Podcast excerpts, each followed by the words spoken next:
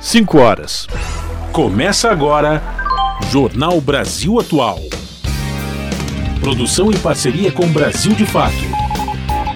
Movimentos populares, política, direitos humanos, economia, mundo do trabalho, cultura e prestação de serviço.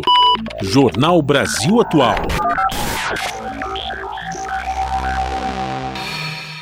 Olá, muito boa tarde. Hoje é quarta-feira, dia 1 de novembro. Eu sou Rafael Garcia, junto com o Cosmo Silva, apresentando mais uma edição do Jornal Brasil Atual. E estas são as manchetes de hoje. Governo resgata 33 brasileiros na Cisjordânia e reforça ao Egito pedido de passagem a outros 32 nacionais que ainda aguardam autorização de saída. Bolívia anuncia a decisão de romper relações diplomáticas com Israel. A justificativa tem base nos crimes de guerra cometidos na faixa de Gaza contra o povo palestino. E com um placar de 5 a 2, o Tribunal Superior Eleitoral condenou Bolsonaro e Braga Neto por uso eleitoral dos eventos realizados em 7 de setembro de 2022. O ex-presidente também foi condenado a pagar multa de 425 mil reais. Presidente do BNDES anuncia meta de 100 bilhões de reais em crédito para a Amazônia. O Aloysio Mercadante defendeu investimentos em preservação de florestas, gestão de recursos hídricos, além de tecnologias para o campo. E o presidente Lula sanciona a lei que trata do Pacto Nacional pela retomada de obras inacabadas. Voltado para a educação e para a saúde, o pacto quer retomar mais de 11 mil projetos. Crescimento das cidades brasileiras nos últimos 30 anos foi maior em áreas de risco. Com os impactos das mudanças climáticas, esses locais podem estar mais sujeitos a inundações, deslizamentos e secas. E um dia após completar oito anos do crime ambiental da Samarco, começa no próximo dia 6 o interrogatório dos acusados pelo rompimento da barragem de Fundão, em Mariana, Minas Gerais. E o presidente Lula sancionou o projeto de lei que prevê pagamento de pensão a filhos de vítimas de feminicídio. Pela lei, os órfãos menores de 18 anos e de famílias de baixa renda terão direito de receber um salário mínimo. E a Assembleia Legislativa de São Paulo marca para a próxima segunda-feira audiência pública para debater o projeto de privatização da Sabesp. O projeto já recebeu 173 emendas, entre elas uma que inclui a realização de um referendo popular. 5 horas 2 minutos pelo horário de Brasília. Participe do Jornal Brasil Atual por meio dos nossos canais nas redes sociais. No Facebook, facebook.com barra Rádio Brasil Atual. No Instagram, arroba Rádio Brasil Atual. Ou no Twitter, arroba RA Brasil Atual. Tem também o WhatsApp, o número é 11 96893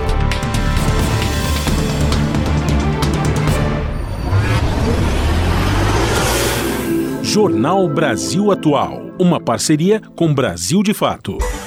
Na Rádio Brasil Atual, tempo e temperatura. A tarde desta quarta-feira aqui na capital paulista é de tempo nublado. Agora os termômetros marcam 22 graus e o tempo deve se manter assim, nublado durante toda a noite e madrugada. Não há previsão de chuva aqui para a capital, mas tem previsão de rajadas de vento. Se for sair de casa por agora, pega um casaco. Na madrugada, aqui na capital paulista, a temperatura fica na casa dos 16 graus. Em Santo André, São Bernardo do Campo e São Caetano do Sul, a tarde desta quarta-feira também é de tempo nublado. Neste momento faz 19 graus. Na região do ABC também são esperadas rajadas de vento, mas sem chuva. Na madrugada, a temperatura fica na casa dos 17 graus.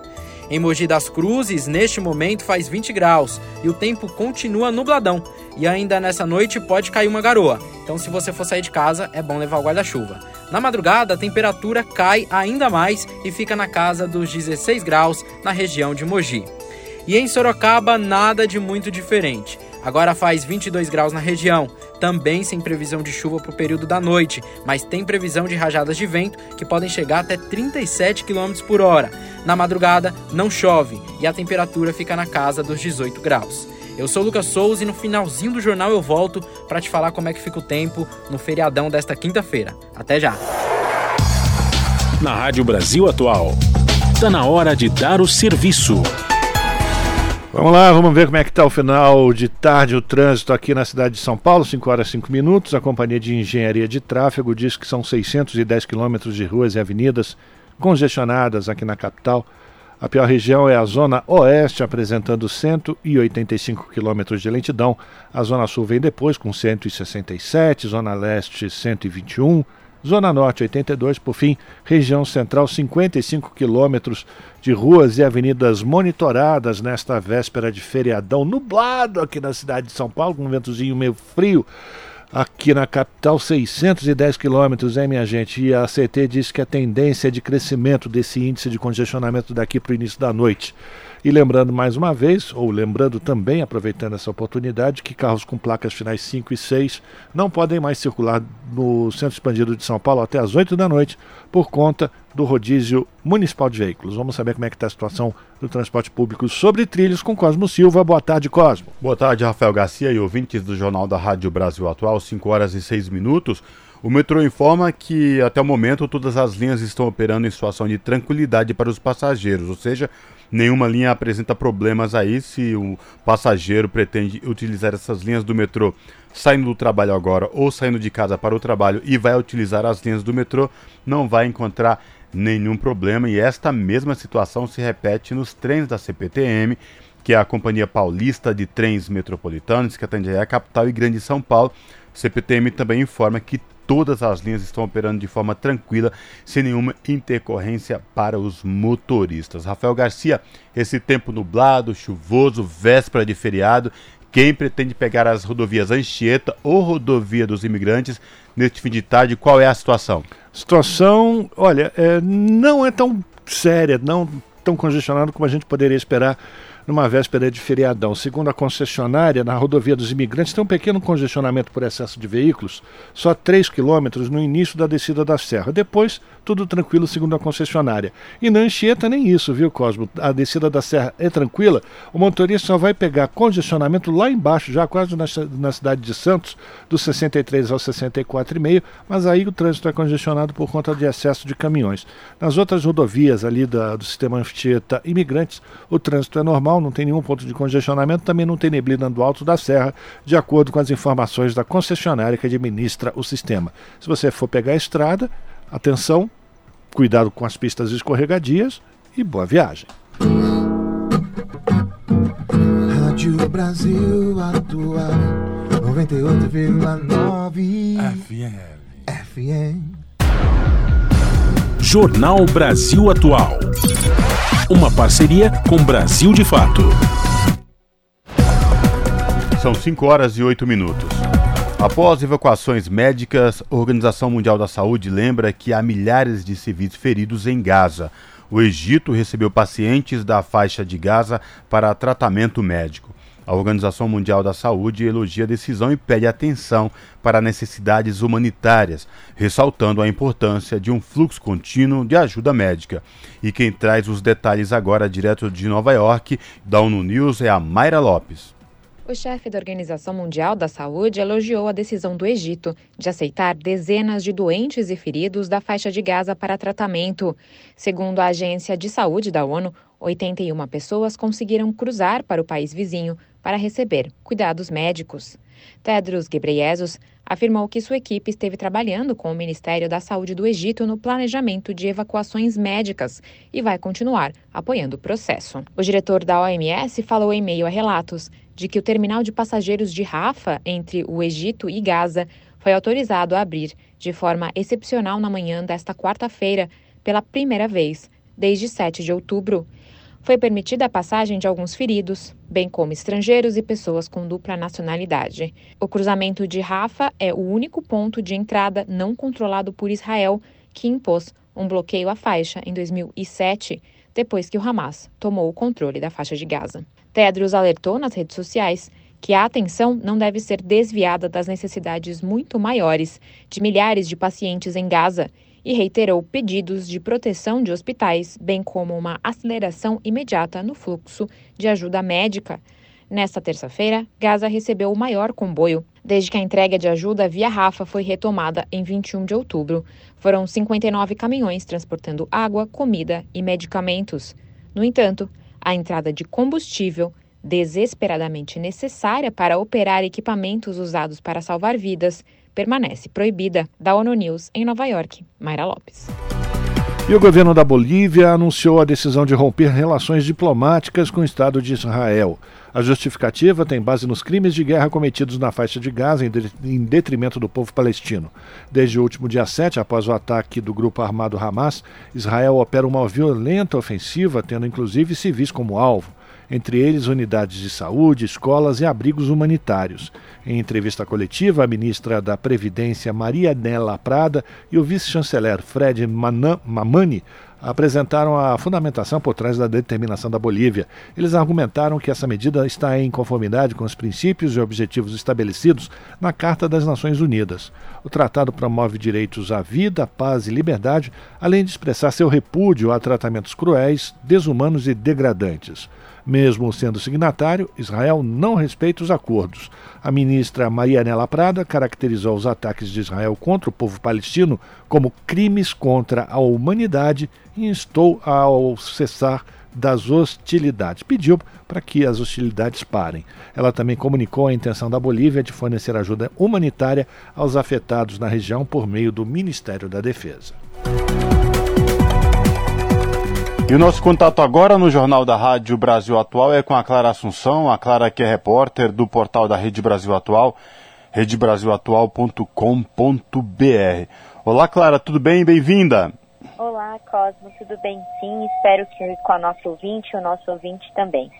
Clara, diga lá, qual destaque você traz para os nossos ouvintes nesta quarta-feira, véspera de feriado? Pois é, Cosmo. Hoje vamos dar um respiro de alívio aqui, trazendo uma notícia boa em meio à tragédia da guerra no Oriente Médio, né? Nesta quarta-feira, o governo do presidente Luiz Inácio Lula da Silva conseguiu resgatar 33 brasileiros de 12 famílias que estavam no território palestino da Cisjordânia, que fica a leste de Israel. São 11 crianças, 10 mulheres e 12 homens, sendo seis idosos que haviam solicitado repatriação diante da escalada de ataques do exército israelense. Desde 7 de outubro, Israel vem bombardeando a faixa de Gaza, uma ofensiva a um ataque do Hamas, um grupo armado palestino. Só que essa reação desproporcional ela vem se expandindo sobre outros territórios palestinos, incluindo é, a Cisjordânia, e por isso o apelo desse grupo de brasileiros para deixar a zona de guerra. E o embaixador brasileiro na Palestina, Alessandro Candeias, ele explicou um pouco de como foi essa operação nessa quarta, né? O governo Lula alugou três veículos, incluindo ônibus e vans, para conduzir os passageiros que estavam é, em, em 11 cidades da Cisjordânia até Jericó, que também fica ali na, na Cisjordânia. E após os trâmites migratórios, migratórios pela manhã em Jericó, o grupo partiu para a fronteira com a Jordânia, um país ao lado, e embarcou em um outro ônibus fretado para Amman, que é a capital da Jordânia. E aí, por volta das 11 horas da manhã, aqui no horário de Brasília, o Itamaraty divulgou que os brasileiros haviam embarcado é, em uma aeronave que foi cedida pela Presidência da República com destino à base aérea de Brasília e a capital federal ela vai ser o destino de duas pessoas desse grupo de 33 brasileiros, né? A gente tem informações de que outros oito vão, vão seguir para Foz do Iguaçu, no Paraná, cinco é, vão para São Paulo, quatro para Florianópolis e três para o Recife, e há ainda outros três que vão para Fortaleza, dois para Curitiba, dois para Goiânia e um vai ficar é, na capital gaúcha, em Porto Alegre. Então, esse é um dos destaques que a gente mostra lá no portal Cosmo sobre como foi essa operação de resgate dos brasileiros que estavam aflitos lá na Cisjordânia e sendo é, acolhidos pela representação brasileira de Ramala, Cosmo. Oh, Clara, para além desses 33 brasileiros resgatados que já embarcaram rumo ao Brasil, tem outra notícia também que é sobre a abertura da passagem por Rafah, né? Exatamente, Cosmo. Também né, nessa quarta-feira, os estrangeiros começaram a deixar a faixa de Gaza pela primeira vez desde o início da guerra entre Israel e o Hamas, né, há quase um mês. Eles é, utilizaram a passagem de Rafah, que fica na fronteira com o Egito, é a única cidade é, por terra em Gaza que não leva a Israel é a, única saída, na verdade, que não passa por Israel, e, e um grupo foi autorizado para sair após um acordo que foi mediado, a gente sabe, pelo Catar com o governo de Israel, o Egito e o Hamas. Porém, Cosmo, foi autorizado apenas cerca de 500 descendentes, né? Eles são da Austrália, Áustria, Bulgária, Finlândia, Indonésia, Jordânia, Japão e República Tcheca. Só é, os descendentes desses países puderam é, passar por essa por essa passagem que foi pela primeira vez aberta desde o início do conflito, né? E essa primeira relação ela também inclui o nome de integrantes da Cruz Vermelha e de algumas organizações não governamentais, só que não há informações sobre quanto tempo essa passagem é, de Rafah ficará aberta e se todos os estrangeiros poderão atravessar esse corredor humanitário que foi criado em um único comboio ainda nessa quarta-feira, né? E aí, Cosmo, também tem um lado é, geopolítico. Essa primeira lista, ela mostra a preferência de Israel de resgatar cidadãos de países aliados ao seu governo, né?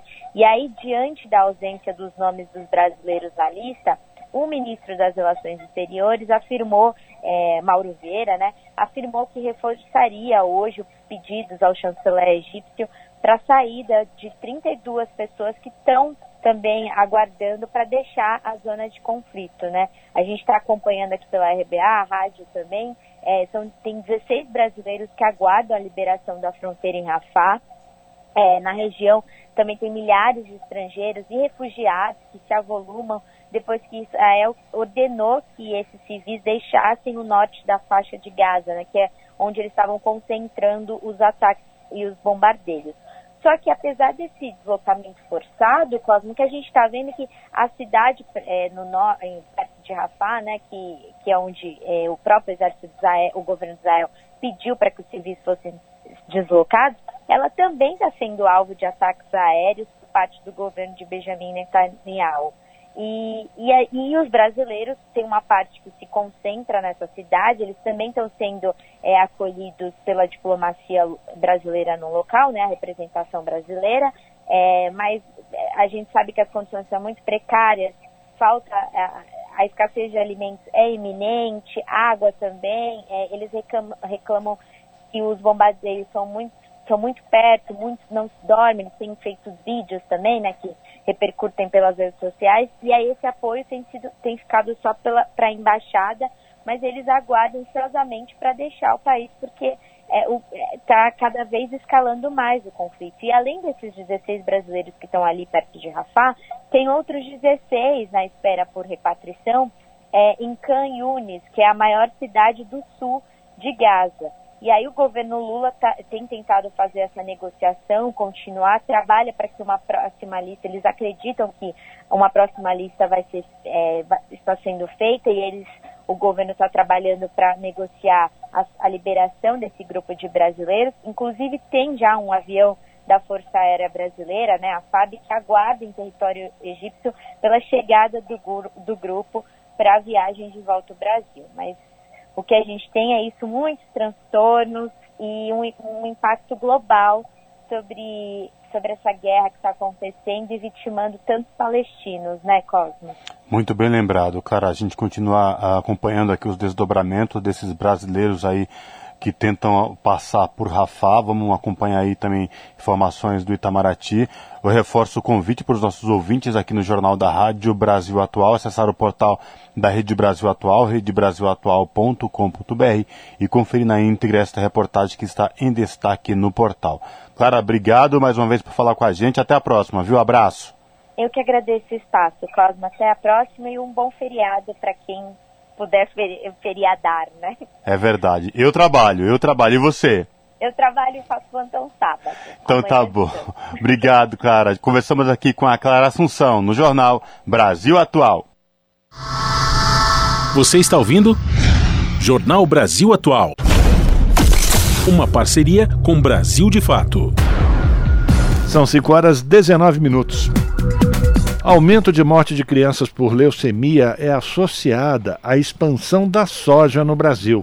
A aplicação de agrotóxicos levou à morte adicional de 123 crianças em 11 anos na Amazônia e no Cerrado, de acordo com os dados levantados por uma pesquisa. Quem vai trazer mais detalhes para a gente é Denise Salomão, do Brasil de Fato. Um estudo divulgado na última segunda-feira, 30 de outubro, associa o aumento de casos de leucemia infantil no Brasil à expansão do cultivo da soja e ao grande uso de pesticidas nas plantações do grão. Em meio à discussão no Congresso de um projeto de lei para flexibilizar o acesso aos agrotóxicos no país, amplamente defendido pela bancada ruralista, o artigo retrata o Brasil como o país que se tornou nos últimos anos tanto o líder mundial na produção de soja quanto de consumo de pesticidas perigosos. O grupo de pesquisadores norte-americanos liderados por Marin Skidmore, da Universidade de Illinois, encontrou pelo menos 123 mortes adicionais de crianças com menos de 10 anos entre 2008 e 2019 no Cerrado e na Amazônia, relacionadas indiretamente ao uso de pesticidas no cultivo de soja. O trabalho fez uma análise populacional considerando 15 anos de dados de saúde, cruzando informações de câncer infantil com o avanço da soja pelos dois biomas. O artigo aponta ainda que a área de soja no Cerrado triplicou de 5 milhões de hectares para 15 milhões entre 2000 e 2019. Na Amazônia, a área de soja cresceu 20 vezes, de 0,25 milhão para 5 milhões de hectares. Já o uso de pesticidas nessas duas regiões cresceu entre 3 e 10 vezes no mesmo período. Este aumento, revela o estudo, se refletiu nos casos da doença. De acordo com os cálculos dos cientistas, a cada 10 pontos percentuais de aumento na produção de soja, houve quatro mortes adicionais de crianças de menos de 5 anos e cerca de duas mortes de crianças abaixo de 10 anos por 100 mil habitantes. A pesquisadora Marin Skidmore afirma que os resultados sugerem que cerca de metade das mortes pediátricas por leucemia no período podem ser ligadas à intensificação agrícola da soja e à expansão dos pesticidas. No entanto, Skidmore destaca que não se está advogando por uma interrupção total do uso dos pesticidas. Ela afirma que são tecnologias importantes e válidas, mas precisam ser adotadas com segurança. E que os resultados da pesquisa são um forte aviso de que o uso seguro de pesticidas é o melhor tanto para a produtividade agrícola quanto para as comunidades. Segundo a análise, o Brasil aplica por hectare dois ou três vezes mais pesticidas que os Estados Unidos e três vezes mais que a China, que são o primeiro e o terceiro colocado em volume total de agrotóxicos. Os cientistas indicaram também que o contato com os produtos químicos deve ter se dado via fornecimento de água. Um fator capaz de amenizar a mortalidade foi a presença de hospitais próximos a áreas de contaminação. A doença é tratável, mas depende de um atendimento oncológico especializado, o que não é amplamente oferecido no interior do Brasil, em especial na Amazônia, por exemplo. O recado final do artigo é mais duro. Este trabalho sublinha a importância de considerar as implicações à saúde humana da intensificação da agricultura. Durante o governo de Jair Bolsonaro, do PL, mais de 14 mil pessoas foram intoxicadas por agrotóxicos no Brasil, segundo o levantamento inédito feito pela agência pública e Repórter Brasil, com dados de 2019 a março de 2022. De Belém, da Rádio Brasil de Fato, com reportagem de Giovana Girardi, da agência pública. Locução: Denise Salomão. São 5 horas e 24 minutos. Comissão externa da Câmara defende CPI sobre as demarcações de terras indígenas. Essa comissão é coordenada pela deputada bolsonarista Coronel Fernanda, do PL do Mato Grosso. A parlamentar foi alvo de um pedido de, da Polícia Federal ao Supremo Tribunal Federal de abertura de inquérito por suposta ligação com os atos extremistas do 8 de janeiro. Quem traz informações agora para a gente é o Marcelo Lacha. A Comissão Externa da Câmara dos Deputados sobre a Identificação e Delimitação da Terra Indígena Capô em Honoré, entre Mato Grosso e Pará, aprovou seu relatório final em que recomenda a instalação de uma comissão parlamentar de inquérito para apurar eventuais fraudes e atos ilícitos. A terra indígena Capô-Inhonorê abrange, segundo a FUNAI, 362.243 hectares em Santa Cruz do Xingu e Vila Rica, em Mato Grosso, e em São Félix do Xingu, no Pará, sagrada para os Yudjá, como são chamados os Juruna, e Membengocrê, como se nomeiam os Caiapó, ali nasceu o cacique Raoni, liderança que reivindica a área há 40 anos. Os estudos da FUNAI indicam uma população de 60 indígenas naquele território. Atualmente existem pelo menos 201 imóveis com a presença de não indígenas, alguns com título de propriedade e outros de posse. O governo assegura que estão sendo cumpridas todas as regras do decreto que trata do procedimento administrativo de demarcação de terras indígenas. Com a publicação dos estudos no Diário Oficial da União, foi aberto prazo até 21 de dezembro para contestação de quaisquer interessados. Ao participar da reunião da comissão externa no começo de outubro, a presidente da Fundação Nacional dos Povos Indígenas, Joênia Wapchana, voltou a defender os trabalhos sobre a terra indígena Capô em Honoré. Ela explicou ainda que o processo terá várias etapas e a decisão sobre eventual demarcação caberá ao Ministério da Justiça. Segundo Joênia Wapchana, até aquele momento, quando esteve na Câmara, não havia nenhuma contestação. Não chegou nenhuma contestação ainda na FUNAI.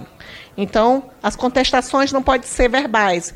Então, não vale é, questionar aí na mídia, fazer um videozinho, ou vir aqui na audiência falar que é contra, ou que esse laudo é falso, mas tem que apresentar as razões, razões técnicas para rebater esses dados aqui. E aí nós vamos responder. A coordenadora da comissão externa defendeu a revisão de todo o processo ao apresentar seu relatório. Precisamos demarcar, mas com uma demarcação, demarcação justa, que venha trazer realmente é, uma qualidade de vida para os povos indígenas e que também respeite os, o direito daqueles não indígenas que já estão naqueles municípios há muitos anos. Não há de se falar que eles invadiram ou foram poceiros. Pelo contrário, quem colocou aquelas pessoas para morar naquela, naquela localidade há 30, 40 anos atrás, 50 anos atrás, foi o próprio Estado. Produtores rurais e políticos locais alegam que não foram ouvidos sobre a terra indígena Capô Honoré. O governo, por outro lado, informou que foram produzidos vários documentos oficiais nas últimas duas décadas. A FUNAI esclareceu que ninguém será removido imediatamente da terra indígena Capô em Honoré. No processo ainda em andamento, deverão ser identificadas as pessoas que agiram de boa fé ou má fé ao ocuparem terras na região. Da Rádio Câmara de Brasília, com informações de Ralph Machado, Marcelo Larcher. 5 horas e 27 minutos e o presidente do BNDES, o Banco Nacional de Desenvolvimento Econômico e Social, anuncia a meta de 100 bilhões de reais em crédito para a Amazônia. O Aloysio Mercadante, presidente do BNDES, esteve na Comissão de Meio Ambiente do Senado para falar sobre a iniciativa da Coalizão Verde. E os detalhes chegam com Marcela Diniz. O presidente do Banco Nacional de Desenvolvimento Econômico e Social, Aloysio Mercadante, detalhou aos senadores da Comissão de Meio Ambiente os objetivos da Coalizão Verde. Formado por 19 bancos, o grupo vai financiar projetos de desenvolvimento sustentável na Amazônia, para uma economia de base ecológica capaz de reduzir impactos das mudanças climáticas. A iniciativa é pioneira e foi lançada durante a cúpula da Amazônia em agosto, quando foram anunciados 4,5 bilhões de reais de crédito para para a região, mas de acordo com o Mercadante, a meta é chegar a 100 bilhões de reais em financiamento para negócios sustentáveis. Estamos numa construção, todos os bancos estão consultando. Mas a nossa perspectiva é a gente chegar com uma proposta de 100 bilhões de reais de crédito especial para a Amazônia. Começamos com o BID com 4 bilhões e meio para micro, pequena e média empresa. Isso nós já vamos liberar agora no mês de novembro. Então, eu sinto que há uma disposição. E esse interesse em financiar o BNDES sempre vem ligado à questão da transição ecológica e ambiental. A Luísio Mercadante defendeu investimentos em preservação de florestas, gestão de recursos hídricos, além de tecnologias para o campo campo, como a pesquisa de cultivos resistentes a altas temperaturas e a rastreabilidade ecológica do gado, chamado Boi Zero, que certifica que a carne não veio de área desmatada. O presidente do BNDES disse ainda que, para aproveitar o momento em que desponta como liderança na questão ambiental, o Brasil precisa admitir a existência de uma emergência climática. Eu acho que muito importante a gente abandonar a ideia que não há uma crise climática. Nessa novela, nós temos que tentar evitar o próximo capítulo que seja pior do que esse. Por isso que o planeta tem esse interesse na Amazônia. É um momento histórico da Amazônia. Senadores presentes no debate apontaram a falta de regularização fundiária como empecilho para a concessão de empréstimos a produtores da região e sugeriram maior apoio a cadeias produtivas típicas como a do açaí.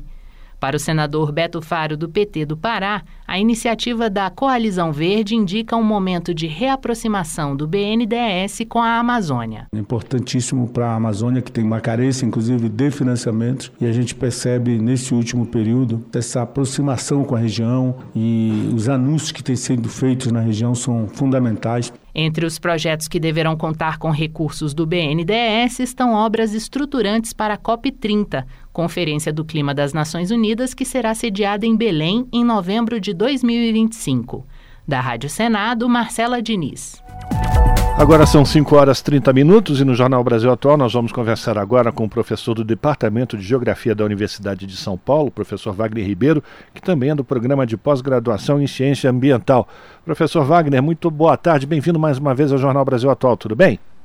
Boa tarde, Rafael. Boa tarde a quem nos acompanha. Obrigado pela sua participação. A gente vai conversar com o professor Wagner hoje sobre o crime da Samarco. No próximo domingo, dia 5, completa oito anos que aconteceu o rompimento da barragem do Fundão lá em Mariana, Minas Gerais, e até hoje não foram responsabilizadas as pessoas que causaram a morte de 19 pessoas, além de todos os prejuízos ambientais com o derramamento de todos aqueles rejeitos do minério. Professor, a sua avaliação dessa justiça que tarda. Veja, Rafael, nós estamos diante de uma situação de fato absurda, né? Você levar oito anos para chegar é, primeiro momento, ainda é, na autuação, né? o Ministério Público chegou a 26 nomes no primeiro momento, esses 26 nomes já foram reduzidos para 15, né? E começam então a prestar é, esclarecimentos a partir da próxima segunda-feira. É, é, é, muito curioso, porque em oito anos de investigação, né, chegar a 15 pessoas, das quais três são empresas, né? A própria a BHP, a Vale e também a empresa que prestou assessoria na, na fiscalização lá da, da, da, da, barragem, enfim. Então, é, é, uma situação realmente, e a própria Samarco, né, são quatro na verdade, é uma situação realmente é, muito vexatória, eu diria, né? Porque só para ter uma ideia, né, em termos de comparação, uma ação que começou é, junto dos atingidos, né, primeiro com 200 mil em 2018, é, lá no, no Reino Unido, já avançou bastante, né, e já tem inclusive programado o início do julgamento para o próximo ano. Então, é, é, é, muito curioso como os mesmos instrumentos jurídicos, às vezes, né, são aplicados de maneira diferente, em especial quando tem grandes interesses, como é o caso do Brasil.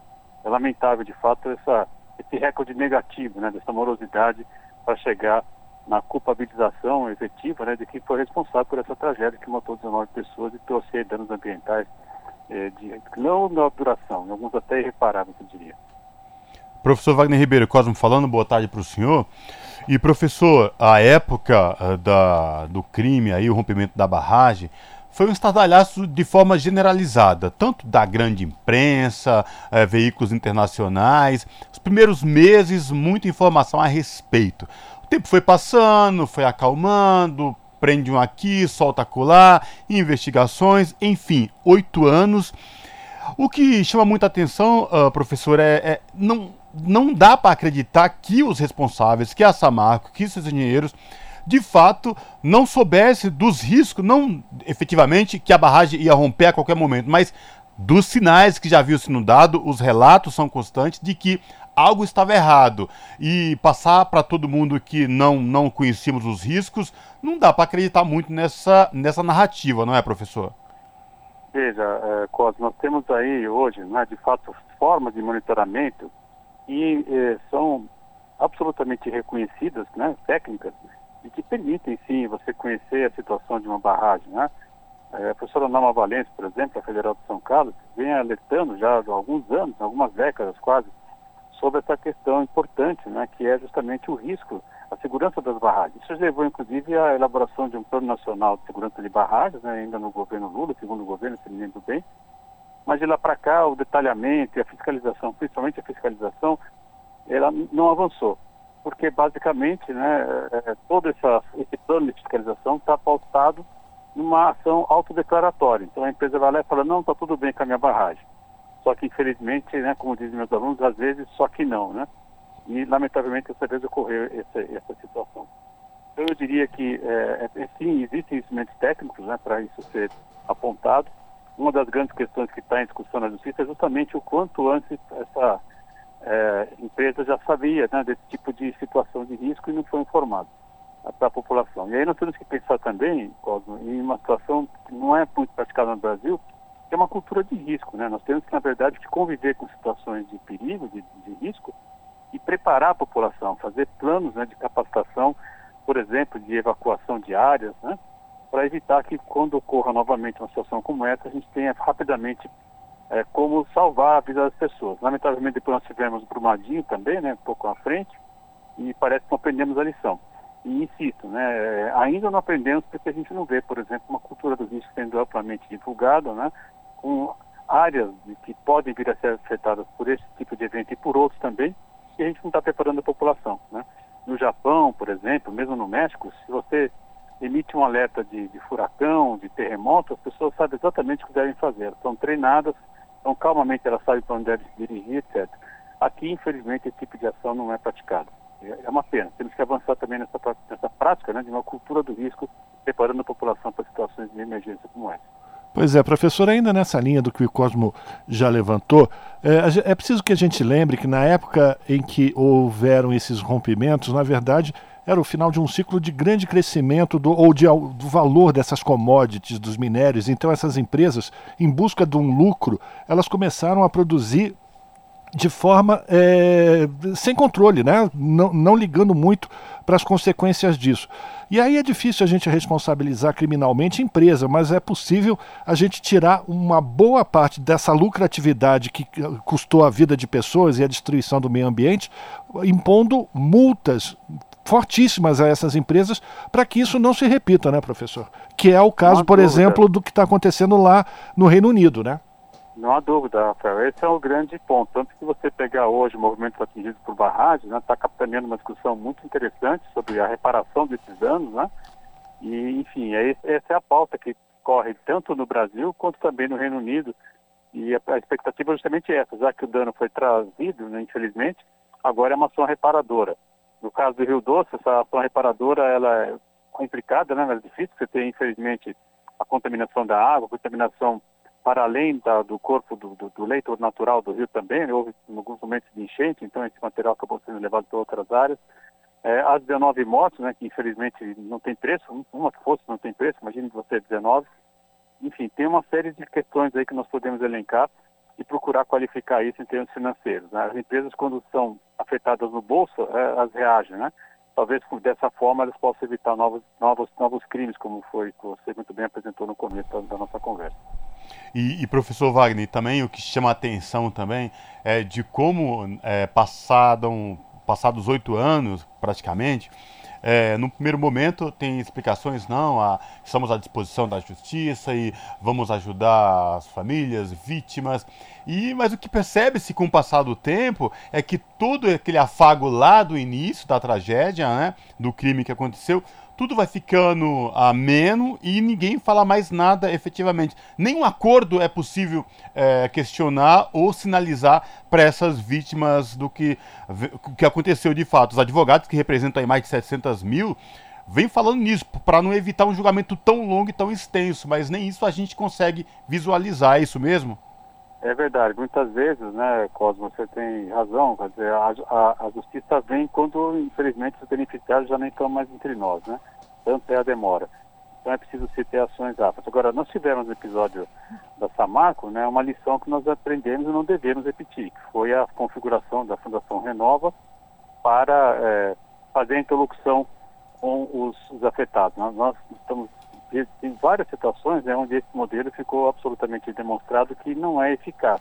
A população está satisfeita, muito satisfeita, né?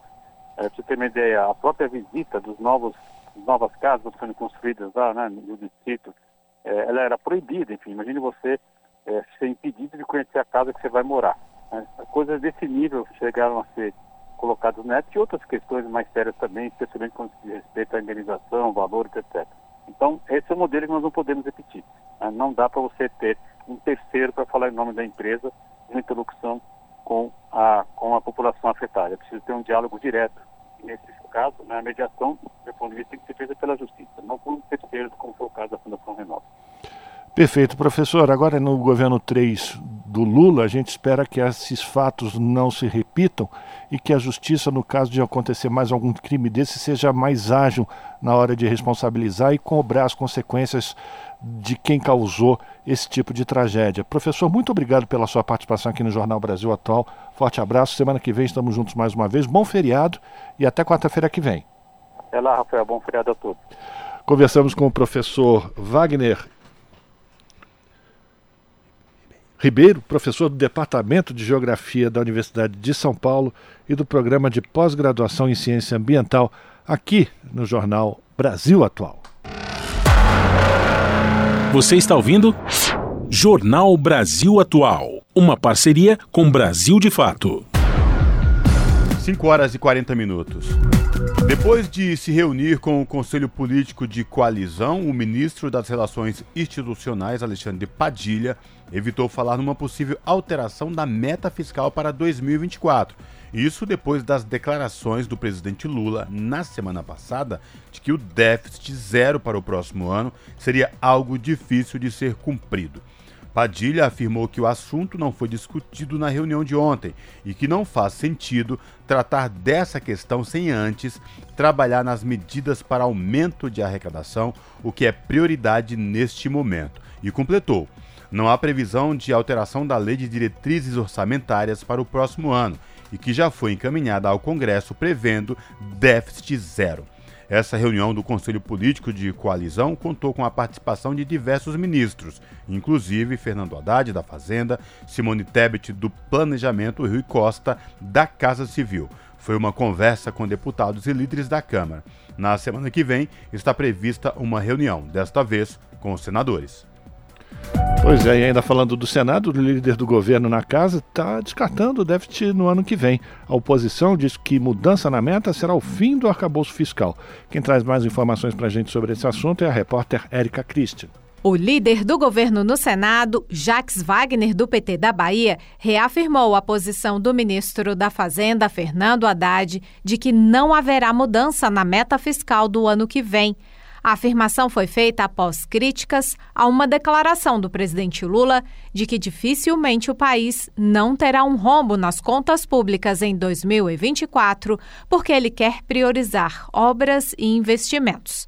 Sancionado em agosto, o novo arcabouço fiscal, que substituiu o teto de gastos, prevê que em 2024 a meta será zero, ou seja, sem déficit ou superávit. E em 2025, o país terá um superávit de 0,5% do produto interno bruto e em 2026 de 1%. Jacques Wagner destacou que as diretrizes da equipe econômica serão seguidas e que o presidente Lula apenas esboçou as dificuldades para o atingimento da meta e não defendeu uma mudança. Essa discussão não existe. A meta zero será mantida zero. Se vão atingir ou não vão atingir, só terminando o ano para saber. Eu não vejo por que você mudar de meta. Na verdade, ao colocar uma meta, você faz um esforço para. E esse esforço continua sendo feito. Espero que a gente consiga chegar lá. Então, o comentário do presidente da República não era contra a meta, é dizer que sabe das dificuldades pelo ano atípico que nós tivemos. Já o líder do PL, senador Carlos Portinho, do Rio de Janeiro, destacou que o governo vai precisar aumentar a arrecadação em mais de 168 bilhões de reais no ano que vem para não ter déficit, além de cortar despesas. O governo tem um rombo fiscal, um presidente que confessa que não está preocupado em cumprir a meta, ao contrário do seu ministro, que é bom registrar, desde quando apresentou o arcabouço fiscal, ele fez o compromisso de cumpri-lo e nós advertimos que o governo era muito indisciplinado para cumprir aquela meta e aquele arcabouço fiscal que mostra que ele nasceu morto e realmente agora se confirma. A equipe econômica depende da aprovação de alguns projetos que podem aumentar a arrecadação e ajudar o governo a cumprir a meta. Entre eles, o que taxa as apostas eletrônicas, as chamadas BETs, e os que cobram impostos de investimentos de brasileiros em paraísos fiscais, conhecidos por offshores, e de fundos de uma única pessoa. As três propostas aguardam votação do Senado. Da Rádio Senado, Érica Christian. São 5 horas e 44 minutos. O presidente Lula edita decreto que aumenta para 55% o imposto sobre armas de fogo. Mais detalhes na reportagem de Priscila Mazenotti. O imposto sobre produtos industrializados sobre armas de fogo, munições e similares vai aumentar. O presidente Lula editou o decreto que aumenta para 55% a alíquota do IPI para revólveres, pistolas, espingardas, carabinas, spray de pimenta e outros equipamentos. Hoje, esse percentual definido pelo governo de Jair Bolsonaro no ano passado é de 29,25%. Ou seja, o decreto de Lula praticamente dobra esse percentual e aumenta o imposto sobre munição, passando de 13 para 25%. A estimativa é arrecadar 342 milhões de reais com a medida já no ano que vem. O decreto já está publicado e começa a valer em 90 dias. E de acordo com o governo, ele se alinha com aquela proposta de desarmar a população e recadastrar as armas em circulação. Para se ter uma ideia, segundo o Ministério Ministério da Justiça, em cinco meses foram mais de 930 mil armas recadastradas, 99% do total. E a gente lembra aqui que desde o dia 1 de janeiro está em vigor um outro decreto que suspendeu o registro para compra e transferência de armas e de munições de uso restrito pelos CACs, que são os caçadores, colecionadores e atiradores, e também para particulares. Esse mesmo decreto reduziu de seis para três a quantidade de armas permitidas para o cidadão comum, suspendeu a concessão de novos registros de clubes e de escolas de tiro e a concessão de novos registros para CACs, entre outras medidas. Da Rádio Nacional em Brasília, Priscila Mazenotti. 5 horas e 46 minutos e por maioria de votos, o placar de 5 a 2, o Tribunal Superior Eleitoral declarou a ineligibilidade do ex-presidente Bolsonaro por oito anos por abuso de poder político e econômico pelo uso eleitoreiro das comemorações de 7 de setembro de 2022. A reportagem é de Daniela Longuinho. A nova condenação de Bolsonaro foi definida nesta terça-feira, na terceira sessão dedicada ao julgamento. O candidato a vice na chapa, general Walter Braga Neto, também foi declarado inelegível por oito anos, período que vale até 2030. Ambos terão que pagar multa de R$ 425 mil e 212 mil reais, respectivamente o TSE retomou a análise de três ações protocoladas pelo PDT e a senadora Soraya Tronic, do Podemos de Mato Grosso do Sul, com placar de 2 a 1. Votaram nesta terça os ministros André Ramos Tavares e Carmen Lúcia pela condenação da chapa Bolsonaro e Braga Neto, na sequência, o ministro Nunes Marques defendeu a absolvição de Bolsonaro, mas com aplicação de multa no valor de 40 mil reais. Em seu voto favorável à condenação da chapa, o presidente do TSE, ministro Alexandre de Moraes, destacou que Bolsonaro fez uso do aparato estatal durante as celebrações do bicentenário da independência com fins eleitorais. No dia 7 de setembro, o que se fez foi o grande finale de algo que já estava sendo engedrado e os vários votos que me antecederam assim mostraram, engedrado desde a convenção do Partido Liberal até o dia anterior. E naquele dia 7 de setembro, é, houve, eu não diria nem uma confusão, houve uma verdadeira fusão entre o ato oficial e o ato eleitoral. Moraes argumentou ainda que a celebração da data no Rio de Janeiro foi alterada para servir de palanque e que houve uso indevido das Forças Armadas. Não houve desfile, mas houve chamariz eh, para o seu eleitorado.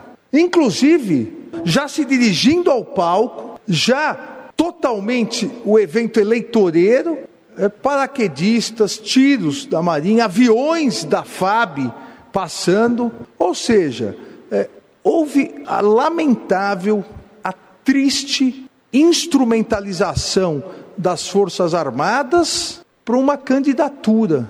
Ao fim, o relator, ministro Benedito Gonçalves, fez voto complementar para também considerar o general Braga Neto inelegível. Os símbolos afetados pelo desvio de finalidade deveriam ser caros ao segundo investigado, general do Exército Brasileiro, que, mesmo sendo passado à reserva, em razão da sua familiaridade com a disciplina rígida que vigora nas Forças Armadas e com a compreensão profunda dos conceitos de nação e patriotismo, deveria repudiar a apropriação eleitoral dos símbolos da República. Em junho, o plenário do TSE tornou Bolsonaro inelegível por oito anos por abuso de poder político e uso indevido dos meios de comunicação por reunião convocada com embaixadores. Nesse julgamento, Braga Neto foi absolvido. Com a segunda condenação na Justiça Eleitoral, o prazo de oito anos continua valendo e não será contado duas vezes. Bolsonaro está impedido de participar das eleições até 2030. Da Rádio Nacional em Brasília, Daniela Longuinho. São 5 horas e 50 minutos. Crescimento das cidades brasileiras nos últimos 30 anos foi maior em áreas de risco. Com os impactos das mudanças climáticas, essas localidades podem estar mais suscetíveis a inundações, deslizamentos e secas. Mais detalhes na reportagem de Gésio Passos. Pesquisa da rede Mapa Biomas mostra que o crescimento das áreas urbanas do país triplicou entre 1985 e 2022 e 5% de toda essa expansão se dá em favelas ou aglomerados, áreas residenciais precárias e irregulares, que a cada 20 anos dobram no país. Pelos dados do estudo, 18% desses aglomerados e favelas estão nas áreas de risco, principalmente próximos a rios e áreas de morros, por exemplo. Mayumi Irie, da coordenação da equipe de áreas urbanas do Mapa Biomas, diz que os números alertam para a forma do crescimento das cidades. Então a gente vê que as cidades elas estão crescendo, mas elas estão sobretudo crescendo sobre áreas que representam algum risco. Então isso acende vários alertas da forma como a gente tem urbanizado as cidades. A gente está falando da susceptibilidade às enchentes, aos deslizamentos. Então aí a gente tem um, um panorama muito mais preocupante, né? Que é o da precariedade junto com as áreas de risco. A pesquisa mostra ainda que em 12 municípios o crescimento das favelas representa mais de 50% de toda a expansão urbana no período pesquisado. A cidade com maior porcentagem de crescimento de aglomerados é Santo Antônio do Içá, no Amazonas, chegando a quase 70% desse acréscimo. Nessa situação se destacam também as capitais Manaus e Belém.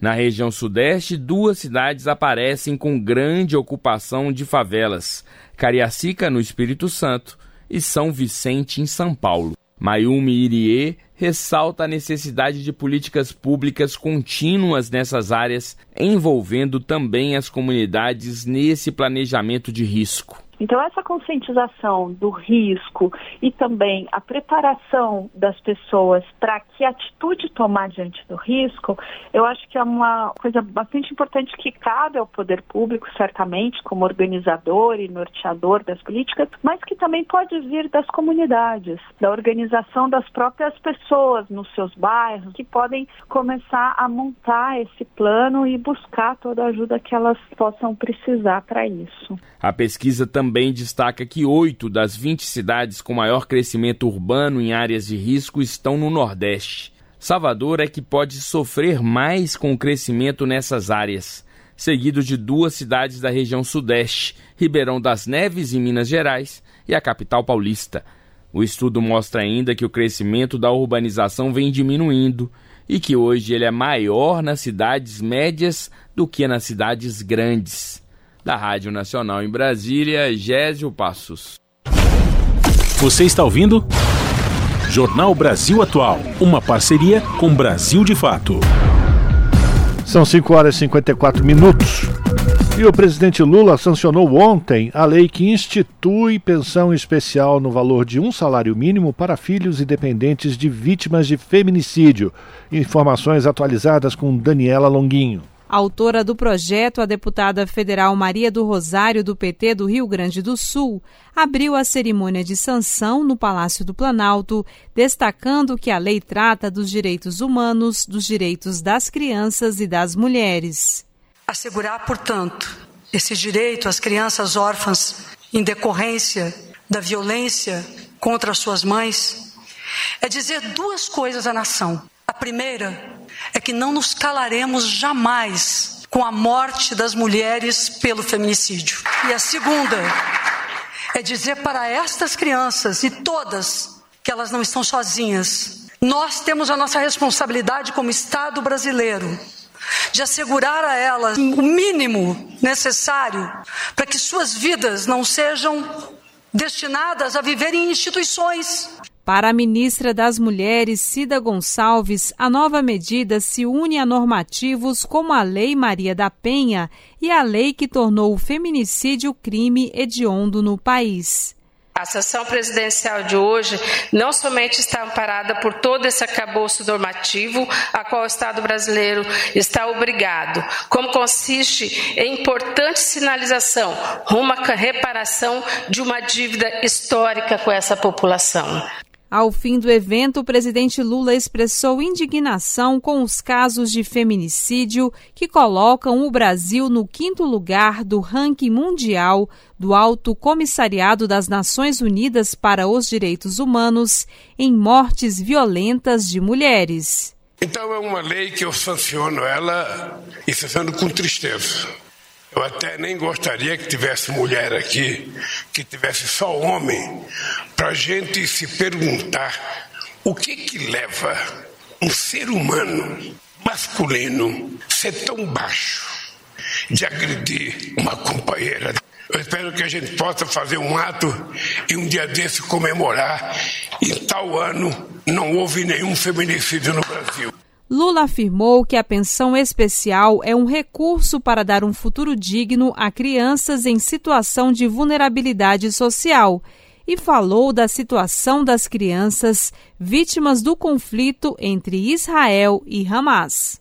Nós estamos vendo pela primeira vez uma guerra em que a maioria dos mortos é criança e ninguém tem responsabilidade. A gente não consegue fazer uma carta da ONU convencendo as pessoas que estão ganhando de que não é possível e parem. Para ter direito à pensão especial, a família do órfão deverá ter renda mensal per capita igual ou inferior a um quarto do salário mínimo.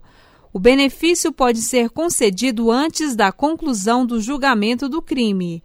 Caso a Justiça não considere que houve feminicídio, o pagamento será suspenso, mas os beneficiários não serão obrigados a devolver os valores já recebidos, a não ser que seja comprovada má-fé.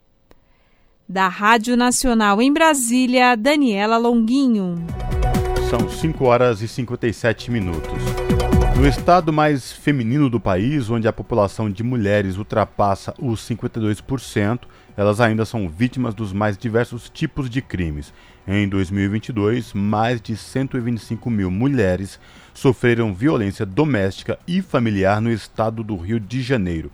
A cada 24 horas foram feitas 30, 344 novas vítimas. Mais detalhes com Tatiana Alves. Os dados são do dossiê Mulher do ISP, Instituto de Segurança Pública, apresentado nesta terça-feira. A novidade desta edição é a inclusão de faixas etárias dos autores de violência. Mais da metade dos agressores tinha entre 30 e 59 anos. Entre os jovens de 18 a 29 anos, a violência física foi a mais cometida, com 42,1% dos casos. Sobre o perfil, 82% era composto por homens com vínculo afetivo com a vítima, como namorado, marido ou companheiro. A ameaça foi o crime mais registrado e mais da metade dos casos ocorreu em uma residência, 54%. Entre as mulheres com mais de 60 anos, em 15,8% dos casos, as agressões partiram de seus próprios filhos. Dados do Instituto de Segurança Pública revelam que 111 mulheres foram vítimas de feminicídio no estado do Rio de Janeiro no ano passado. Destas, 60% eram negras, com idade entre 30 e 59 anos. Dois terços eram mães. Mais da metade dessas vítimas já havia sofrido alguma forma de violência. Em 17 casos, os filhos presenciaram os assassinatos. A secretária estadual da Mulher, Heloísa Aguiar, enumera os canais nos quais se pode obter ajuda. É o primeiro sinal de qualquer tipo de agressividade, abuso, violência, pedir ajuda. Qualquer delegacia do Estado está apta para receber a denúncia das mulheres. Nós temos as DEANs que são especializadas, mas é importante que se diga que qualquer delegacia pode receber as denúncias de violência contra a mulher. Nós temos também o 190 que as mulheres podem chamar, o aplicativo Rede Mulher, a Patrulha Maria da Penha. O que importa é que as mulheres peçam ajuda. Os motivos mais alegados por 75% dos agressores foram sentimento de posse, briga, inconformismo com o término do relacionamento e desconfiança de traição. Os dados completos estão na página do ISP em www.isp.rj.gov.br. Da Rádio Nacional no Rio de Janeiro, Tatiana Alves. Rádio Brasil Atual. Para sugestões e comentários, entre em contato conosco por e-mail redação@jornalbrasilatual.com.br ou WhatsApp DDD 11 96893 7672. Acompanhe a nossa programação também pelo site redebrasilatual.com.br.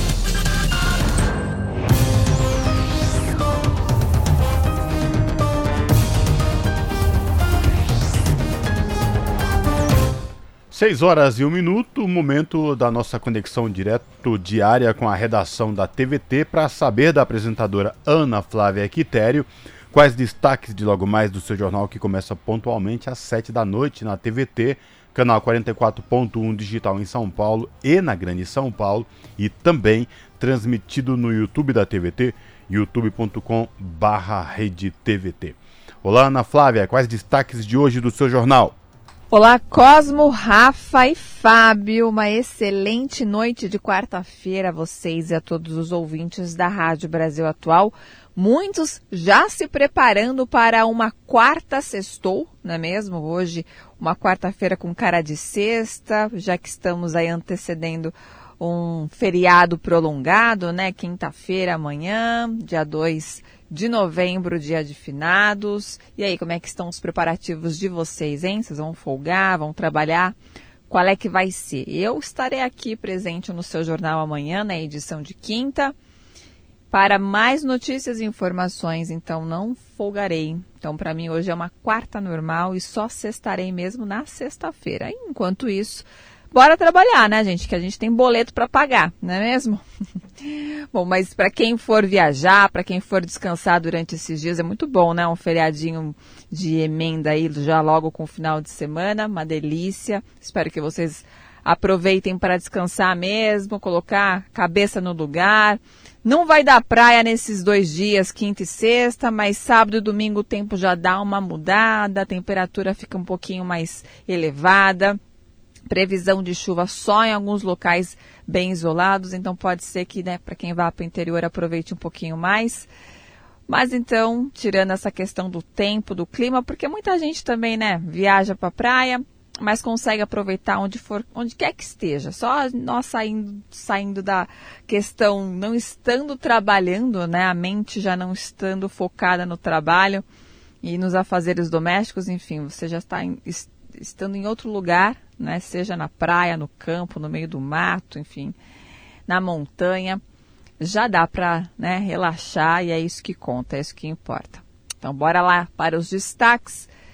Vou começar aqui neste ano, até o mês de setembro, o número de pessoas deslocadas por guerra, perseguição, violência e violação dos direitos humanos já ultrapassou 114 milhões. E a estimativa é da Acnur, que é a agência da Organização das Nações Unidas para Refugiados. Os deslocamentos forçados acontecem por violações dos direitos humanos e perseguições de diversos tipos, como políticas, religiosas e também de nacionalidade. Outro assunto é sobre o censo 2022, que mostrou como o Brasil está envelhecendo. Mas e aí, hein? A pergunta que não se cala: como o mercado de trabalho tem reagido a tudo isso? Um dos problemas enfrentados pelos trabalhadores idosos é o preconceito das próprias empresas. Né? Com o surgimento de problemas e demandas para esse grupo, a Central Única dos Trabalhadores acaba de criar a Secretaria das Pessoas Aposentadas, Pensionistas e Idosas para olhar para essa população, né, para esse público de uma maneira diferenciada e, claro, né, cuidar dos anseios desses trabalhadores, que afinal de contas, por mais que sejam idosos, também conseguem trabalhar, não é mesmo? E aí cabe às empresas a darem oportunidades, e são muito, muito poucas essas empresas que conseguem né, fazer com que os funcionários idosos ainda permaneçam trabalhando. E para finalizar, Representantes dos trabalhadores de enfermagem têm reunião marcada na próxima semana no Tribunal Superior do Trabalho para discutir com as empresas privadas de saúde o pagamento do piso determinado por lei. As empresas adiaram o pagamento desde o ano passado, graças a uma liminar do Supremo Tribunal Federal. É um assunto que se arrasta, a gente tem que acompanhar muito de perto. E aí, no caso, eles já entraram em reunião marcada para a próxima semana justamente para discutir aí sobre a questão do piso, o pagamento do piso, que já está né, desde o ano passado.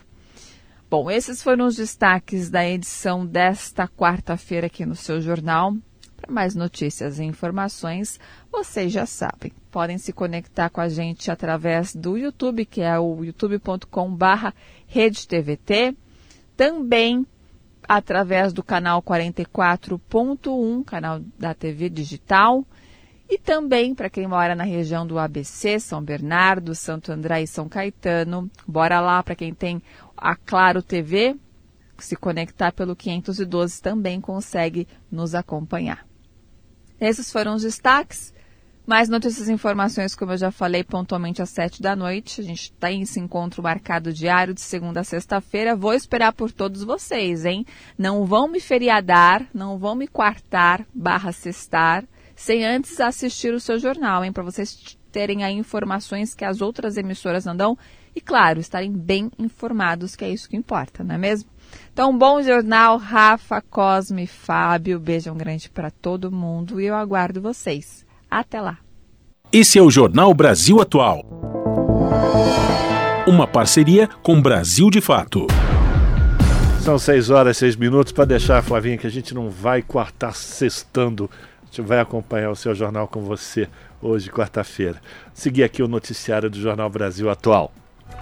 Tribunal Regional do Trabalho da 15ª Região, sediado lá em Campinas, determinou a reintegração dos 839 demitidos pela GM na fábrica de São José dos Campos, do interior aqui de São Paulo. A decisão do vice-presidente judicial, o desembargador João Alberto Alves Machado, atende a pedido de liminar do Ministério Público do Trabalho. Ele determinou ainda que a GM não dispense mais trabalhadores sem negociação prévia e fixou multa diária no valor de mil reais por trabalhador dispensado ou não reintegrado. O Sindicato dos Metalúrgicos de São José havia apontado violação do acordo coletivo por parte da empresa. A GM efetuou as demissões no último dia 21, apesar de um acordo de layoff, que é a suspensão do contrato de trabalho que foi firmado no mês de junho e que previa estabilidade no emprego. A montadora realizou ainda 300 demissões na fábrica de São Caetano e 105 em Mogi das Cruzes, onde também havia essa estabilidade.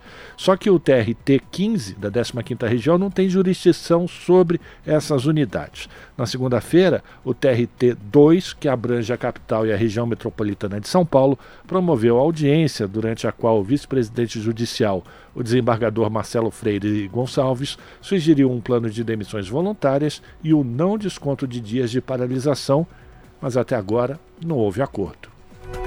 São 6 horas e 8 minutos. E o presidente da Assembleia Legislativa de São Paulo, André do Prado, do PL, agendou para a próxima segunda-feira uma audiência pública para debater o projeto de privatização da Sabesp, enviado em outubro pelo governador bolsonarista Tarciso de Freitas. A data da audiência, marcada com pouco tempo de aviso pelo governo, levou deputados da base a obstruírem uma votação na Lesp na noite de terça-feira, com o objetivo de dar um recado ao governador de que não adiantará apressá-los. O projeto já recebeu 173 emendas dos deputados propondo alterações no texto. Isso inclui emendas de parlamentares da oposição que pedem que a privatização seja alvo de um referendo popular, ou seja, que a população possa votar a favor ou contra a concessão da Sabesp. Para que o projeto de lei seja aprovado na Lesp, o governo vai precisar de, no mínimo, 48 votos dos 94 parlamentares. Antes que a proposta seja votada em plenário, o texto precisa ser debatido em audiência pública e necessita da aprovação em comissões temáticas, como as comissões de Finanças e de Constituição e Justiça. 18 horas 9 minutos e o presidente Lula sancionou sem vetos e em cerimônia fechada a lei que trata do Pacto Nacional pela Retomada de Obras Inacabadas. Voltado para a educação e para a saúde, esse pacto cria uma série de regras para a retomada de obras e de serviços de infraestrutura de escolas e hospitais que estavam parados ou inacabados. A ideia é retomar mais de 11 mil projetos 5.662 na área da educação e 5.489 na saúde. Detalhes com Priscila Mazenotti serão observados vários critérios. Se atende a comunidades rurais, indígenas ou quilombolas, se o município passou por desastres naturais na última década, qual o percentual de execução da obra e vai ter um prazo para isso. Essas obras têm de ser concluídas em dois anos, podendo ser prorrogadas por mais dois. No caso de escolas, serão mais de 6 bilhões de reais, sendo 458 milhões já aplicados no ano que vem. Para educação infantil, fundamental e profissionalizante e envolvem toda a estrutura educacional, reforma, ampliação, quadra de esportes, por exemplo. A lei também altera o FIES, cria condições para reduzir a dívida de contratos firmados até 2017 e que estão vencidos desde junho deste ano. No caso da saúde, as obras poderão ser de ampliação e de reforma de unidades básicas de saúde, de UPAs, que são os pronto atendimentos, as redes cegonha e neonatal, entre outras. E o Pacto Nacional pela Retomada de Obras Inacabadas fala ainda em cultura, construção, ampliação e reforma de espaços culturais além da compra de equipamentos e de acervos. Esse processo todo depende do interesse dos estados e de municípios e os recursos serão repassados mesmo que o valor original todo já tenha sido transferido. Da Rádio Nacional em Brasília, Priscila Mazenotti.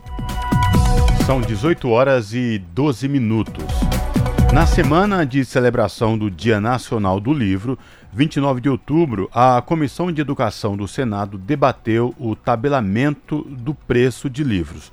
Participantes da audiência pública foram unânimes em apoiar a proposta, que poderá incentivar a leitura e preservar as pequenas livrarias. Da Rádio Senado, quem traz os detalhes agora é Yara Farias Borges realizada na semana do Dia Nacional do Livro, celebrado em 29 de outubro, uma audiência pública na Comissão de Educação e Cultura debateu a criação da Política Nacional do Livro e a regulação de preços das publicações, que receberam total apoio dos participantes. De autoria da ex-senadora Fátima Bezerra, a proposta prevê que toda publicação, mesmo digital, deverá ser vendida por todos os livreiros durante um ano após o lançamento pelo preço definido pela editora. A intenção é tabelar o valor para incentivar a leitura e garantir igualdade entre as pequenas livrarias e as grandes redes que vendem pela internet. O diretor-presidente da Associação Nacional de Livrarias, Marcos Teles Carvalho, disse que, apesar de ser o mais barato do mundo, o livro ainda é caro para a população. Ao lamentar o fechamento de muitas livrarias físicas tradicionais, ele defendeu a proposta. A gente quer mais empresas, mais concorrência e um preço mais barato do livro. É isso que todos querem. E não alguns livros, uma, uma empresa só tentando fazer monopólio e dominar aí 40%, 50% do mercado. Representando o Ministério da Cultura, Fabiano Piuba também elogiou o projeto de lei. Tem um papel importante para fortalecer e ampliar a democratização do acesso ao livro, mas também para o desenvolvimento da economia é, do livro nos seus elos polos de, de criação, de produção e difusão e, e distribuição. Né? Envolve ali a editora, a livraria, a gráfica né? e as distribuidoras também. Apresentado em 2015, o projeto de lei foi desarquivado pela senadora Tereza Leitão, do PT pernambucano, que é a relatora da proposta. Sua viabilidade social é a sua execução para melhorar a vida das pessoas, é a sua execução na vida prática da sociedade. Então, acho que vocês estão contribuindo muito com esse debate, para nesse diálogo, que evidentemente será mantido, apresentarmos o relatório. Também participaram do debate o diretor da Associação Brasileira da Indústria Gráfica, João Scortesi, e os presidentes da Câmara Brasileira do Livro, Sevani Matos, da Associação Brasileira de Direitos Reprográficos, Francisco Bilac Pinto, e do Sindicato Nacional dos Editores de Livros, Dante José Alexandre Cid. Da Rádio Senado, Yara Farias Borges. 6 horas 14 minutos. Perseguição a professores é método da direita para ganhar eleições, sustentam debatedores que participaram de uma reunião na Câmara dos Deputados e a repórter Maria Neves acompanhou as discussões. Longe de se tratar de casos isolados, a violência contra educadores tornou-se um procedimento sistemático da direita e da extrema-direita com propósitos políticos e econômicos, denunciaram participantes de debate sobre o assunto na Câmara dos Deputados. O diretor da Faculdade de Educação da Universidade Federal Fluminense, Fernando Pena, por exemplo, ressalta que um dos objetivos é silenciar o debate sobre direitos humanos. Ele destacou que quando os profissionais da educação deixam de falar sobre essa temática porque são alvo de censura, o aluno deixa de aprender. Na opinião de Fernando Pena, é fundamental entender esse tipo de violência como um problema sistemático. Quando nós não entendemos a perseguição como um fenômeno sistemático, nós perdemos a conexão entre os casos individuais, entre si, e entre esses casos de atuação de alguns atores na, na arena pública que se beneficiam, inclusive em termos de capital político e de recursos, com essa perseguição. A pesquisadora Renata Aquino destaca que existem algumas figuras que capitalizam esse discurso contra professores, chamados de empreendedores políticos. Esses ativistas utilizam o discurso de ódio como forma de ganhar eleições, mas também recursos financeiros nas redes sociais. A perseguição contra educadoras e educadores, ela tem um papel político importante para a direita e para a extrema direita. No que a direita viu que dava resultados, lucro político e econômico, a direita se profissionaliza nisso. E hoje em dia a gente tem uma série de figuras políticas, vereadores, deputados, influencers, mídia de direita, que são especializados em ganhar likes, curtidas, visualizações. Perseguir professores virou uma forma de gerar lucro político e econômico tanto para quem está na vida parlamentar quanto para quem quer chegar na vida parlamentar e para quem quer lucrar economicamente via redes sociais. Os participantes do debate explicaram ainda que entre as técnicas utilizadas para perseguir professores estão a divulgação de modelos de citação judicial por meio da internet e a apresentação de projetos de lei, por exemplo. Segundo esclareceram, nesse último caso, aprovar as propostas nem sempre constitui o objetivo principal. A intenção intenção é manter a mobilização social em torno do assunto. Diante desse cenário, os especialistas defendem medidas urgentes para combater a violência contra professores.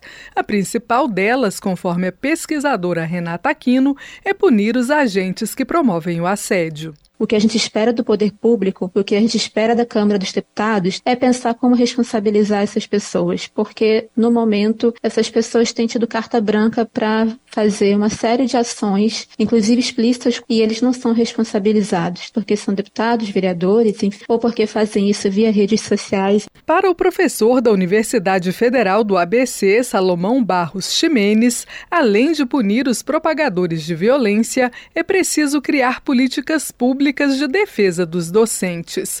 Defende, por exemplo, a oferta de uma rede de proteção jurídica e psicológica a esses profissionais por parte do Estado. Uma das autoras do requerimento para a realização do debate, a deputada Talíria Petrone, do PSOL do Rio de Janeiro, ressalta que, apesar de ter perdido a eleição presidencial, a direita continua ativa.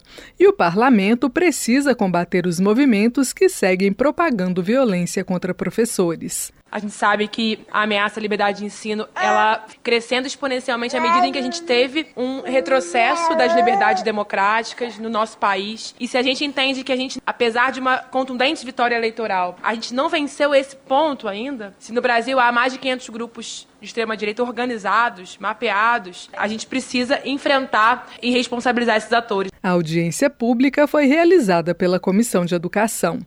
Da Rádio Câmara de Brasília, Maria Neves. São 6 horas e 19 minutos. Apenas 5,5% dos cursos superiores do país atingiram o conceito 5 do ENAD 2022, que é a nota máxima. Dos quase 10 mil cursos avaliados, 487 apresentaram o melhor desempenho. Outros 1.800 cursos conseguiram nota 4, que indica bom desempenho. Por outro lado, 2.600 tiveram nota 1 ou 2, as mais baixas. Mais detalhes na reportagem de Gabriel Brum. O Espírito Santo liderou o ranking de cursos e estudantes com as melhores notas no exame, e as instituições públicas tiveram um desempenho melhor que as privadas. Esses são os números do Exame Nacional de Desempenho de Estudantes que foram divulgados nesta terça-feira. O ministro Camilo Santana disse que os cursos de licenciaturas devem passar a ser examinados todos os anos. Além disso, anunciou o projeto de lei para criar uma agência reguladora para os cursos superiores. Que a gente possa já encaminhar esse PL para o Congresso Nacional para apreciação avaliação e aprovação. Então, ele está sendo concluído pela equipe técnica do MEC, para que a gente possa ainda, talvez agora em novembro, a gente encaminhar. Não sei se estará a tempo a aprovação, mas vamos encaminhar o presidente do INEP, Manuel Palacios, destacou a proposta de incluir uma avaliação em loco do estágio supervisionado. Saúde, educação e engenharia devem ser as primeiras áreas. Avaliação em loco estará interessada em saber se a instituição, se os seus polos, no caso da EAD, e se toda a organização está orientada para dar um suporte efetivo ao estágio supervisionado, que é o campo de prática da, da educação. Nesta edição do ENAD foram avaliados cursos de 26 áreas, como administração, ciências contábeis e jornalismo. Quase 600 mil estudantes de 1.800 instituições participaram. Da Rádio Nacional em Brasília, Gabriel Brum. São 6 horas e 21 minutos e aqui no Jornal Brasil Atual a gente continua falando sobre educação, mas agora a gente vai voltar um pouquinho, a gente vai lá para a educação básica. Isso porque o Senado aprovou um projeto que está prevendo reforço à atuação dos sistemas de alimentação escolar. Barriga cheia ajuda as crianças a pensar, não é verdade? O texto segue agora para a sanção presidencial e quem vai trazer mais detalhes para a gente da Rádio Senado é o repórter Pedro Pincer. O Senado aprovou o projeto que reforça a atuação dos Conselhos de Alimentação Escolar e do Programa Nacional de Alimentação Escolar. Apresentado pela senadora professora Dorinha Seabra, do União do Tocantins, quando ainda era deputada, o projeto inclui, entre as atribuições de estados e municípios, a de fornecer instalações físicas, recursos humanos e financeiros para que os conselhos funcionem de forma plena. Prefeituras e governos estaduais também terão que complementar por lei local as normas referentes à execução do Programa Nacional, tratando de objetivos, beneficiários, forma de gestão, ações de educação e segurança nutricional, além de processos de execução e controle do dinheiro repassado pelo Fundo Nacional de Desenvolvimento da Educação. A senadora professora Dorinha destacou a relevância da alimentação escolar para milhões de estudantes. Primeiro, de garantir correção. Os centavos que são repassados para a merenda são muito ainda distantes do que nós precisamos. E também que cada ente federado é, respeite a sua e saiba da sua responsabilidade. É na escola que, em muitos casos, a melhor refeição pode ser tomada pela criança e pelo adolescente. Para a relatora na Comissão de Educação, senadora Damares Alves, do Republicanos do Distrito Federal, a relevância do Plano Nacional de Alimentação Escolar é inegável. A iniciativa trata de importante política pública, o PENAI, que materializa o que a própria Constituição Federal determina no inciso 7 do artigo 208. Isto é, que a educação deverá se efetivar mediante a garantia de atendimento ao educando, em todas as etapas da educação básica, por meio de programas suplementares de material didático escolar, transporte, alimentação e assistência à saúde. O texto segue agora para a sanção presidencial. Da Rádio Senado, Pedro Pincer. São 6 horas e 24 minutos. O YouTube remove canal do Brasil de Fato Rio Grande do Sul sem justificativa plausível. Ataque à liberdade de expressão ocorreu abruptamente e com explicações falhas. E quem traz mais informações agora para entender melhor o que aconteceu é a Denise Salomão, do Brasil de Fato. O YouTube excluiu na última segunda-feira, 30 de outubro, o canal do Brasil de Fato Rio Grande do Sul e seu podcast de fato, sem nenhuma explicação plausível.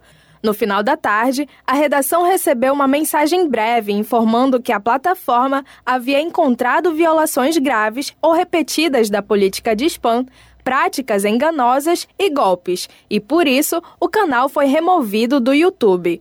No entanto, o canal não pratica nenhuma das violações citadas pelo comunicado e não se sabe por qual motivo houve a punição.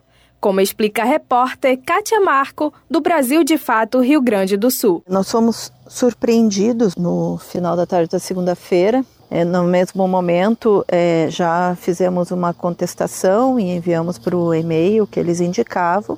Então, recebemos é, mais um e-mail, eles dizendo que a nossa contestação tinha sido analisada e que eles, após analisar cuidadosamente o nosso canal, confirmavam que ele viola a, nossa, a política né, então, do YouTube de spam, práticas enganosas e golpes e que o nosso canal é, vai ser banido, então, é, vai ser banido da plataforma. A suspeita é de que a produção mais recente do podcast, de fato, divulgada no último sábado, 28 de outubro, possa ter alguma relação com a remoção.